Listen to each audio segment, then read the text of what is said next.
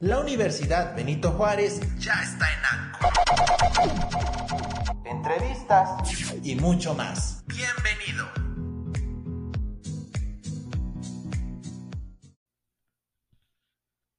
Hola, ¿qué tal? Pues miren, vamos a terminar nuestra primera unidad y creo que el tema del aprendizaje no podría estar completo si no hablamos acerca y con más detalle acerca de los aprendizajes complejos y los tipos de ellos.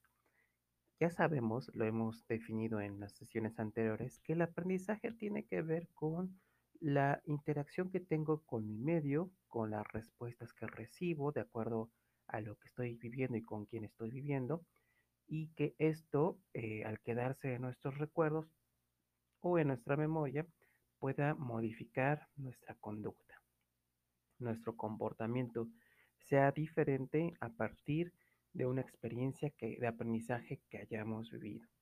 Pero bien, esto lo tenemos desde el momento en el que nacemos y no nada más en contextos escolares. El aprendizaje no se da solamente en la escuela, ¿no? Se da desde la casa, desde que van naciendo, desde que el bebé empieza a tener contacto y una adecuada discriminación del mundo, eh, a recibir un montón de estímulos, empieza a identificar cuáles serían esos aprendizajes que le van a ayudar a la adaptación y a la sobrevivencia. Pero, ¿cuáles serían los cuatro tipos de aprendizaje en los que nos vamos a basar? Ojo, puede haber más, ¿no? Y seguramente hay otros que se pueden encontrar también como clasificación según diferentes autores. Pero vamos a hablar de aprendizajes y a propósito será un poquito más como en temas escolares, ¿no? En temas de una experiencia este, de enseñanza-aprendizaje con ese objetivo plenamente. Así es que vamos a empezar con el primer tipo de aprendizaje que sería el aprendizaje receptivo. ¿De qué se trata este aprendizaje receptivo? Bueno, pues el aprendizaje receptivo va a ser que la persona que tiene el rol de aprendiz o de aprendiente tendrá un rol, pues básicamente de estar, ¿no? De estar presentes. Es muy, muy pasivo y un aprendizaje receptivo sería toda la información que me llega, pues lo, lo estoy recibiendo, lo estoy leyendo o escuchando y todo lo que tenga que ver con los cambios en mi pensamiento y en mi conducta, van a quedar dependiendo de la información que reciba y de lo que yo quiera ir adoptando. Así que podría ser que aunque estemos escuchando esta clase, pero si no se da las condiciones adecuadas, pues entonces el aprendizaje que ustedes puedan llegar a tener simplemente va a ser receptivo porque solamente reciben lo que yo estoy mencionando, lo que yo estoy diciendo. De todo el 100% que diga, ustedes elegirán una o dos cosas que les parezca importante o ninguna y esa es la que van a, tener dentro de un recuerdo un poquito mayor que les haga sentido muchas veces con lo que ya tienen. Pero si hay muchos distractores y están ahí este, los amigos y están en medio de una fiesta o de, otra, de otro compromiso, pues el aprendizaje eh, no va a ser obtenido tal como se esperaba, ¿no? Esta, esta posición del aprendiente pues será muy, muy, muy este, pasiva y no habrá una, un elemento que nos determine que puede ser un aprendizaje importante. Segundo es el aprendizaje memorístico.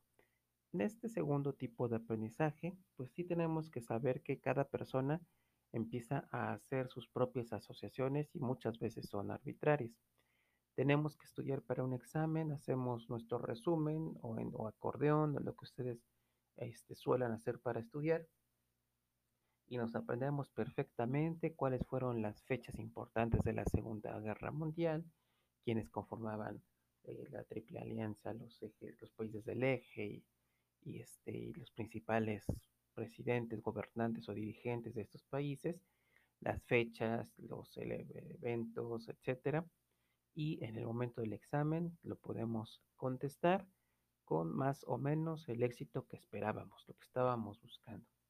Tenemos que encontrar algo para que sean aprendizajes que se nos queden, ¿no? Así que, pues resulta que, ah, pues fue en 1946, ah, pues en ese año nació mi abuelito.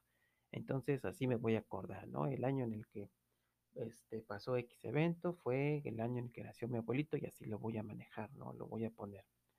Este, de repente empiezo a hacer esas asociaciones porque yo necesito recordarlo porque es lo que me está pidiendo el contexto o el profesor y tenemos que tenerlo muy, muy, muy, muy claro.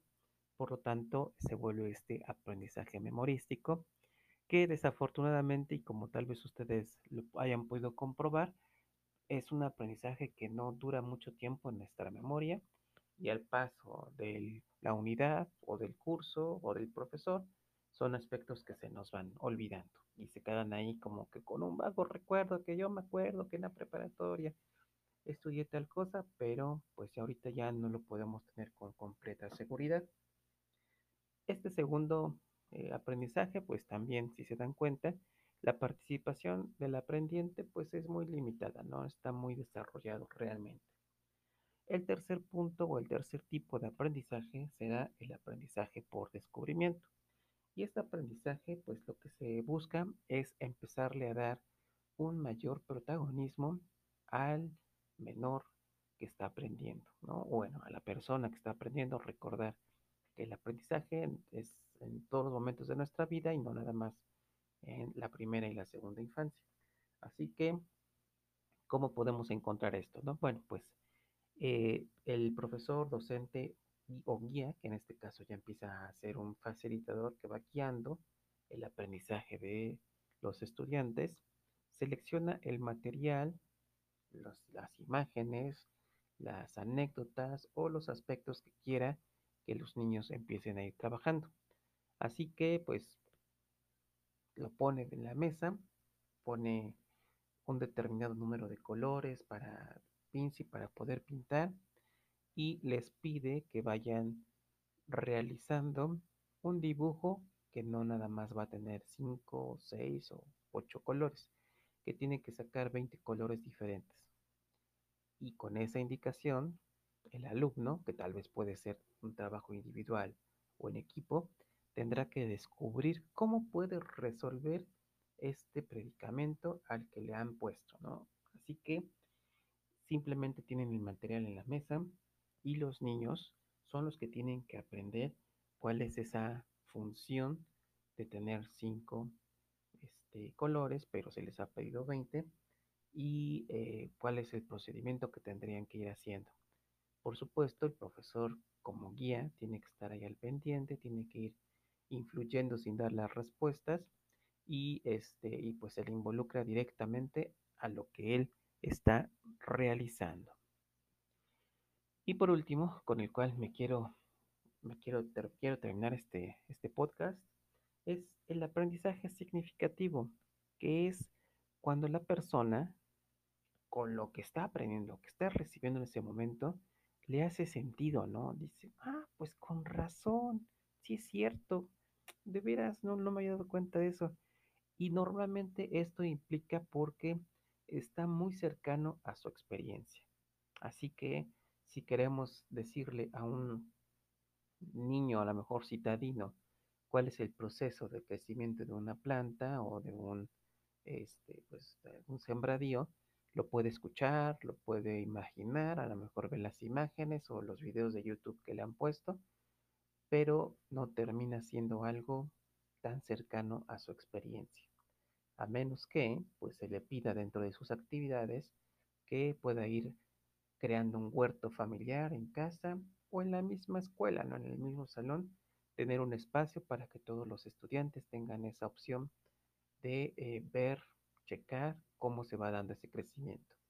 Y así, eh, con esa misma experiencia, incluso puede llegar el punto de que sean los mismos alumnos los que preguntan, oiga maestro, ¿y por qué le echamos agua a las plantas? Y ya se puede hablar acerca de todo el proceso de crecimiento y la función del agua. Oiga profesor, ¿y por qué las plantas son verdes y esta, la única, nos salió roja?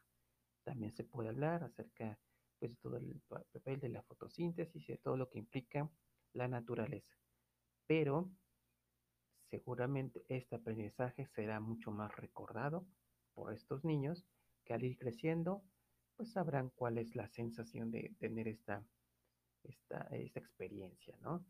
Eh, realmente este es un ejemplo de un niño citadino, porque pues evidentemente un niño de una comunidad rural pues ya debe de tener más experiencia, al menos eso es lo que yo pensaría, y tener un mayor interés en descubrir cosas nuevas que sigan siendo, pues que le atrapen su atención y su curiosidad, que, este, que pueda después replicar o retomar para su vida cotidiana. Bien, pues esos son los tipos de aprendizaje. Hay otros más, por supuesto, ¿no? Está el aprendizaje asociativo, conceptual, creador, aprendizaje reflexivo, emocional, social, pero creo que con estos cuatro podemos abordar lo que necesitamos para llegar a estos niveles avanzados de aprendizaje. Y justo para eso comenzaremos con nuestra unidad número 2, que incluye tanto los procesos psicológicos fundamentales como los, este, pues los, eh, avanzados, los procesos psicológicos que tienen un mayor grado de complejidad. Muchísimas gracias y pues nos vemos pronto en el salón, virtual por supuesto. Hasta luego. Esta fue una emisión más de nuestro podcast en Anchor. Universidad Benito Juárez presentó.